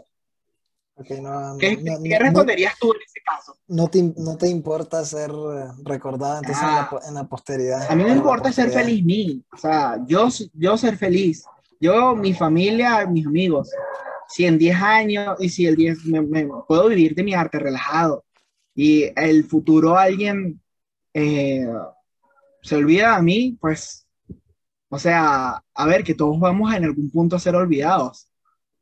Si yo te digo cómo se llama la persona que inventó el mouse, me sabrías decir exactamente el nombre. ¿Se apell- ¿Alguien lo se- recuerda? ¿Se, apellidaba Mouse? No, no, no, señor. No, señor. Alguien lo recuerda, pero tú y yo ya no sabemos ni quién fue. Hizo algo, algo gigantesco para la humanidad. Pero, ¿sabes a dónde voy? Sí. Eh, y creo que eso es. ¿Qué, qué No responderías sé, tú ahí en no ese sé, caso? Yo, yo, yo, tengo, no sé, no sé por qué, pero yo sí quiero ser recordado. ¿En no sé. serio? No, no sé a qué precio. Si me, pus- si me pusiera en la misma situación, creo que siendo práctico yo escogería también el hecho de vivir de mi arte y conseguir... De man- la- yo dije que de manera relajada. A ver, de alguna manera, ¿no? Yo te dije medianamente bien. O sea, Cónchale, pero ya va, medianamente bien para un venezolano es mucho. Medianamente para un, Claro, para un claro. nicaragüense es bastante, claro, claro, claro. O sea, me refiero a que vas a vivir, vas a vivir de tu arte. ¿Sí me entendés? No vas a tener que hacer otros trabajos. Cónchale, eso ya es bastante, tú. Claro, claro, O sea, claro, claro. Claro, Sí, entonces, por, por eso te medianamente, digo, eso ya es relajadísimo, chico. bueno, vivir de tu arte ya es ganancia. eso ya está Exacto. súper bien. O sea, No, ¿para qué más? No, no, para que, que sea avaricia. Bueno, un yatecito, no sé yo. Sí, no un besito, un besito a Dubái, no Mira, más. ¿Tú, tú, tú viste el video este de, del actor que hizo Interestelar? Yo soy malo para los nombres. Pero el actor que hizo para Interestelar, Él Matthew, un, él- él- Matthew McConaughey, él tiene un podcast también. Sí, sí, no, pero te, te, te lo comento porque él, él publicó un reel hace poco. Sí. Y él está en una silla bebiendo whisky en una plantación, me imagino que su casa, la vaina más divina y relajada. Y yo dije, yo quiero estar igual que él. O sea, yo no quiero un yate ni un edificio. Yo lo que quiero es estar en un campo tomando whisky de manera relajada y leyendo libros. O sea, Exacto. ese es mi futuro perfecto. Hay personas que, que el futuro que quieren es plata y viaje. Y no, o sea, yo quiero estar en un lugar relajado. Fíjate que yo. No sé, yo no, a mí no me gustaría escupir para arriba porque yo siempre lo he pensado. Yo, por ejemplo, con los carros, yo no, yo no soy fan de los carros. Yo, yo un, un carro, un vehículo, yo lo veo como, como lo que es, un, un- Un, un- transpo- medio de transporte. un medio de transporte que me lleva de un punto A a un punto B. O sea, a mí no me interesa realmente el- la marca, el modelo. O sea, me interesa en el sentido de que si, si voy a, quiero pagar lo que vale. Pero, por ejemplo, lo- lo- te, te lo digo porque yo, uno a veces se alucina, ¿sí me entiendes? Te pones a pensar y diría, si yo fuese millonario, digo en mi mente, no, no gastaría nunca en un, en un carro deportivo. ¿Sí me entiendes? Yo jamás. Por eso nunca vamos a ser millonarios. Exacto. Porque, porque el millonario, la persona que es millonaria, ya piensa en gastarse eso. Es lo primero que hace. No, mentira. O sea, Sí, no, no, pero eh, a, lo, a lo que me refiero es que, no sé, a veces ese tipo de cosas a mí en lo personal no me motivan, pero a mí sí me motivaría, por ejemplo, invertir una cantidad estúpida de dinero en un montón de, de, proyectos que tal vez no son viables económicamente. ¿Sí me entendés? yo, yo, disculpa que te haga un paréntesis, yo hablaba con, con un artista también de los NFT, porque he conocido muchísima, muchísima gente eh, de todas partes del mundo, y es lo bonito de esta comunidad. Y hay un artista que es 3D y hace calaveras, eh, como si fueran de oro, una vaina increíble. Y él vende, la, la mayoría de sus trabajos los ha vendido que sí por 100 mil dólares, Wow. el precio es elevadísimo, ¿no? Yo creo que ese tipo ya tiene como medio millón, digo yo, ¿no? Hablando así por hablar. Y yo decía, si yo tuviera la mitad de la plata de ese tipo, lo primero pago mis deudas, porque todos tenemos, hay que pagarlas, Claro, ¿no está claro? claro, claro. Pero lo segundo es que me vuelvo el coleccionista más grande con lo que me- la plata me alcance para poder comprar. Y es eso, o sea, yo no quiero plata para comprarme un carro de último modelo. La plata la voy a utilizar apoyando a otros artistas que están en peores situaciones que la mía. ¿Sabes? Y por eso es muy complicado que, que personas como yo lleguen a ser millonarias, ¿sabes? Es como que eh, Muchos dicen que Es necesitas ese tipo de, muchos dicen que necesitas ese tipo de ambición y motivación por cuestiones materiales para, para dar ese, ese plus, ese extra de, no he conocido el primero que lo haga, vamos a estar claros. O sea, Ajá. se gaste un- muchísima plata en, en causas sociales. eh, debe haber que alguien que se gaste plata en cau- pero no la cantidad que yo me imagino que yo gastaría. Hablo por Ujú. mí, Sí.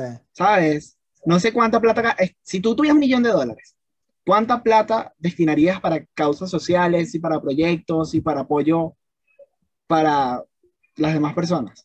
Bueno, siendo egoísta, primero Para pensaría, inversión. como primero eh, siendo egoísta, primero pensaría en mí y, Claro, y- claro, y- y en deuda, generar, en generar, como decimos, pagar deudas, generar un, un, un, un proyecto que sea Colchón, claro. que te mantenga. Y en base a eso, lo que te sobra, pues lo destinas. Total, ¿Sí total, total, total, total. que ganar de un millón de dólares y, y donar 900 mil, eh, no, es mentira, nadie lo va a hacer. Primero vas a pensar en vos y, y lo, de lo que te sobra apoyar causas sociales. Pero es que 100 mil dólares para un latino es mucha plata, brother. O sea, Depende 100 de dólares de- son- depende, depende de dónde vivas. Aquí en Estados Unidos no te alcanza por una casa 100 mil dólares. conchale, pero con 100 mil dólares son 370 mil, creo, 370 millones de pesos. Colombianos. 300 millones, 300 de pesos, yo monto un puesto de arepas. Yo con, yo con eso vivo, o sea, vendiendo arepas, eso, No, claro. la yo- cantidad de publicidad que le puedo meter con, con 300 mil. no, no. Esa vaina derrumbo todas las empresas de arepas locales. Te montas el, el McDonald's de las arepas, ¿no? Sí, no, buenísimo. una cadena brutal.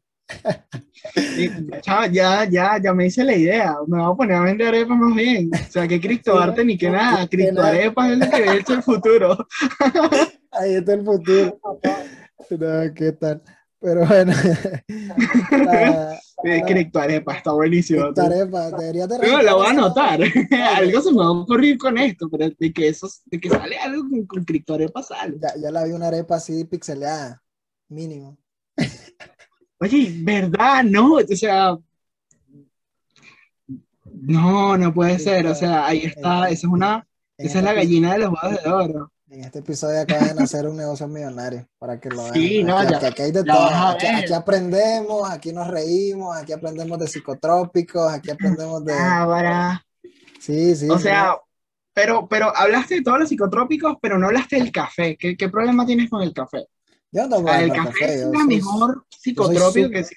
Yo soy súper fan del café, lo que pasa es que cuando tomas café de niño como yo, llega una etapa en la que no a mí no me produce ningún efecto, al menos. A mí, to, a mí todavía extra. sí, fíjate que, que sí. ¿Sí? sí me, es como que, como que sí me pone, o sea, no me pone como, como si tuviera tomado ayahuasca, pero algo hace, ¿no? O sea, genera algo a mí, y era lo que te hablaba al principio de los rituales que, uno, que cada persona debe tener, ¿no? Para estimular la creatividad. El mío es hacer algo distinto y tomar café. Y, es que el café es muy poderoso, ¿no? Las revoluciones salieron del café.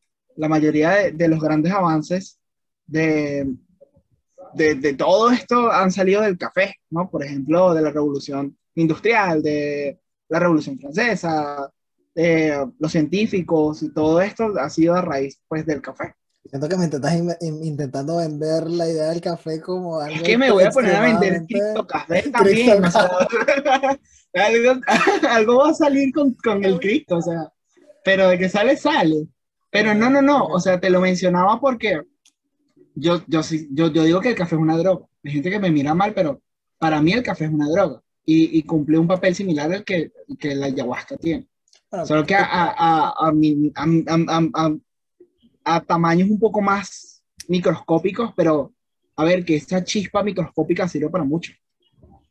Sí, pero para to, to, toda, toda sustancia que desequilibre un poco tu, tu psiqui total, total. en algún punto, creo que debe ser considerada droga.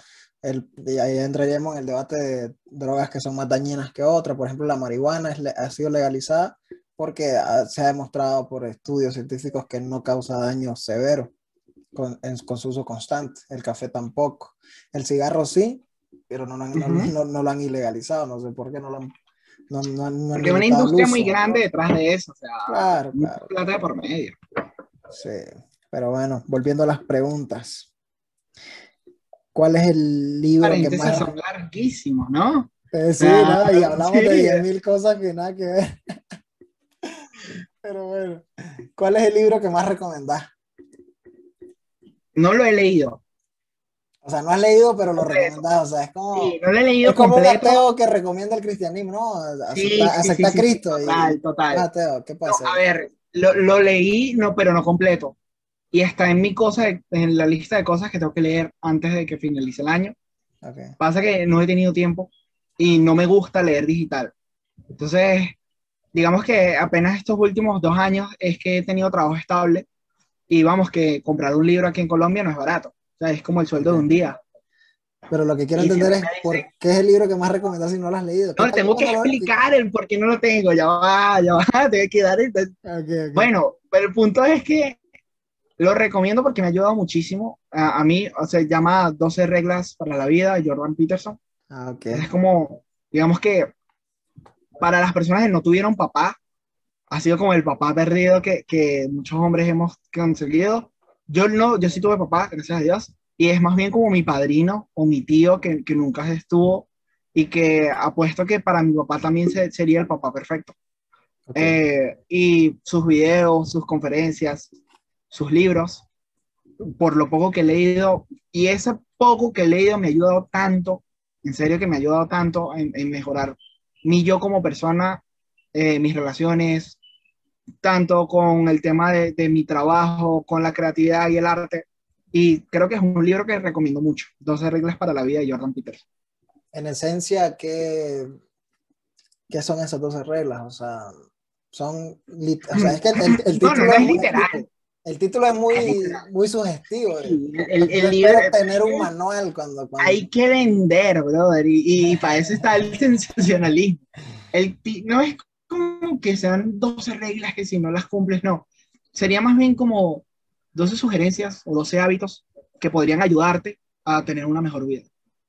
Ok, entiendo. Lo Ese sería el nombre perfecto. El tipo debió ponerle esa más bien. Es que hay un libro, hay hay, hay- hay un libro también, creo que va en esa misma línea que se llama Hábitos, creo que se llama Los hábitos de la gente exitosa, si no me equivoco, porque hábitos de la gente altamente exitosa, creo que sí, es. entonces como que ya el También es medio sensacionalistas, ¿no? Hay que pararse a las 5 de la mañana. Sí, sí, sí, sí.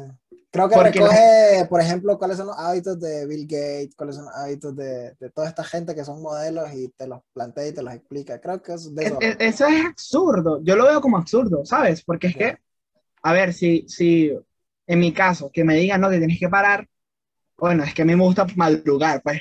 Pero, por ejemplo, en el caso de, de O una persona fácilmente que eh, estarías en el club de las 5 de la mañana, ese es un libro también. sí, me encanta Yo no, pararme, me bueno. encanta. O sí.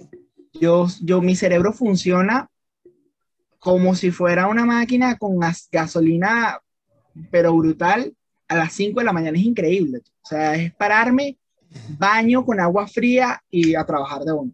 Pero eso sí, ya a las 12 ya no tengo cerebro. Ya a las 12 murió toda mi jornada Ah. laboral. Sí, horrible, horrible. Eh, ¿qué, qué pregunta me habías hecho? Que ya se No, me no, olvidó. no, llegamos al punto de que 12 reglas para la vida de Jordan Peterson es, eh, al menos por título, se parece mucho a, la- a este libro de hábitos de los hábitos de la Sí, gente extremadamente Pecan eso, pecan eso. Pero es un buen libro.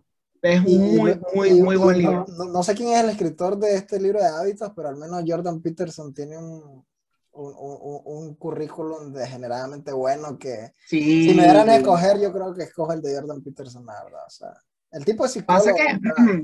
sí, pero ¿sabes qué me da tristeza? Que el tipo también pasó por un momento muy duro. eh, y bueno, él, en una de las reglas, ¿cómo? Mediático. Ah, pensé que era por. No, no, por pues ese tipo ya ha pasado por tantas cosas. No, no, no.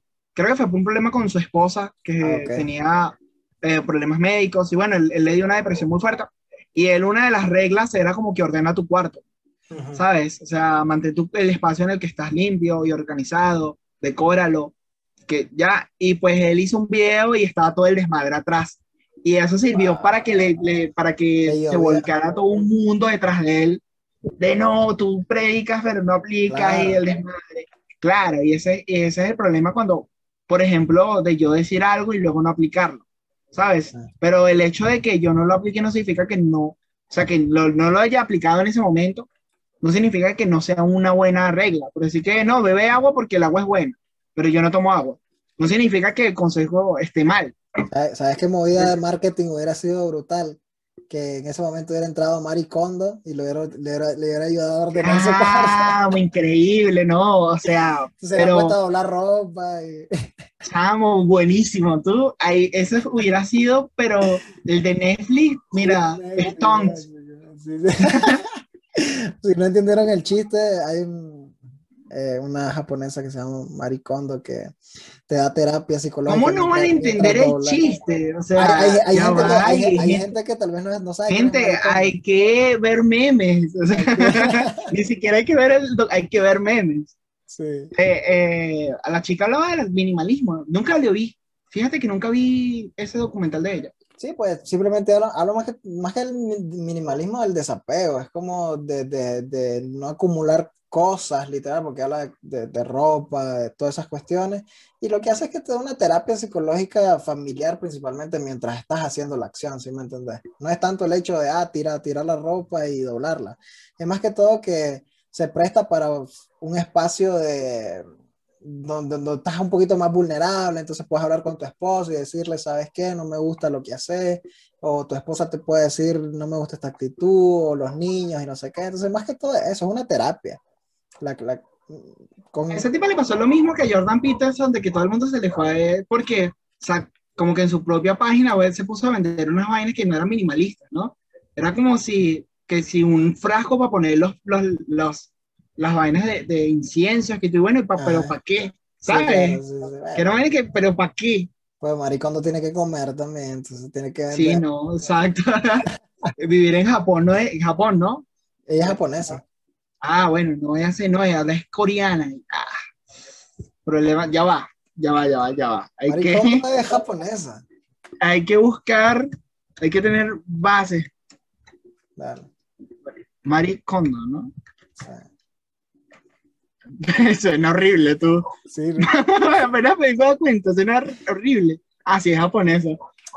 Maricondo. yo tampoco lo había captado Sí, todavía. no, horrible. Ni sin ayahuasca ya saben chistes malísimos. Te lo juro, eh, otro, otro tema, chistes malos por el episodio. Pero bueno, Steven, la verdad que antes de hacerte la última pregunta, te quiero agradecer porque la verdad que ha sido un, un episodio bastante, bastante completo. Eh, gracias por tu tiempo, gracias por, por, porque sé que sos un tipo bastante ocupado también, siempre andas en un montón de cosas. Y, y gracias por, por haber eh, estado esta hora y media platicando con, conmigo. No, no, no, no. Hora y media. Hora y media. Hora y media, brother. Qué locura. Yo ni, ni me no di cuenta en qué momento. No es el episodio más, más largo que he grabado, creo que hay uno, uno- una hora cuarenta, algo así. Sí. Rayo. Pero lo puedes romper No, con, la última, pero- con la última pregunta, puedes romper el récord. Pero no, no, no, ya va. Gracias a ti. Ya va, ya va. Déjame agradecer. Gracias a ti por, por la oportunidad de estar aquí en este espacio eh, y por permitirme. Es la primera vez que, que alguien me invita a un podcast y la he pasado súper bien. De verdad que no, más bien gracias a ti. No, no, no, de nada. Van a haber mil más, estoy seguro. Creo que te voy a nombrar el eh, co-host para que ya estés ahí. Náguara. si tuvieras que temporada así con así te nombro. Ah, sí. Le voy a poner aquí una de Nicaragua. Brutal. Mi papá familiarizado, ¿no? Sí, Con la sí, cultura. Una No, toña. Una toña. eh, Una toña aquí, no, buenísimo. Bu- Brutal. Este, bueno, la última pregunta, eh, para ya dejarte descansar. ¿Cuál es el, cuál es el peor consejo que te han dado?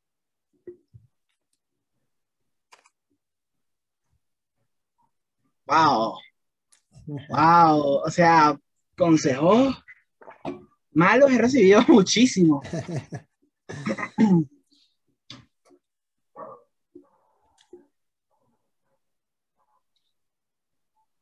Eh, a ver, creo que, que el peor consejo que me han dado he sido yo mismo. Ok, Creo que yo he sido mi peor consejero y creo que el peor consejo que yo mismo me he dado es que el tiempo lo acomoda todo. Y es verdad que el tiempo hay muchas cosas que, que acomoda, pero hay que actuar. Y es algo que, que he fallado muchísimo. Y eso, creo que ese es el peor consejo que me han dado. Como que espera que todo se solucione porque el tiempo lo soluciona todo. Y no es cierto. Uno tiene que moverse y hacer las cosas. Porque la- la- el mundo no para y uno no se puede quedar esperando que todo se acomode. Wow, brutal, brutal porque es un consejo que yo me doy y que yo, y yo casi siempre también doy a las personas y es de, de no, tranquila, tranquilo, el, el, el tiempo lo cura todo, el tiempo lo acomoda todo, pero O no cura todo, bro. creo, creo que hay que ponerle ese asterisco, esa letra pequeña, el tiempo lo cura todo siempre y cuando vos tengas la predisposición y actúes en, en, en concordancia, digamos, con, con ello, o sea, es Sí, como total. Tranquilo, esas cosas van a ir pasando, pero vos tenés que moverte, vos tenés que actuar, vos tenés que, que, Hay, que hay tomar acción. que, hay un dicho que dice, sí, total, eh, a Dios pidi- a Dios rezando con, con el mazo dando, creo que, Ah, es. ok, sí, sí, Y es escuché, como sí. que, ok, reza y pídele o espera que el tiempo ac- acomode, pero ve moviéndote por tu parte. O sea, no te vas a poner flaco dejando de comer, tienes que ponerte a hacer ejercicios. O sea, no vas a aprender a hacer collage solo viendo lo que las demás personas hacen, tienes que tú también hacerlo. No vas a comprar una computadora nueva esperando a que te caiga trabajo, tienes que salir a buscar el trabajo. Es, es, es, es eso. Es eso. Wow, brutal. Ah, otra vez muchas gracias por, por, por tus respuestas, estuvieron fenomenales, me encantó el episodio, la verdad que estuvo brutal. Estuvo muy bueno, de verdad que sí. De verdad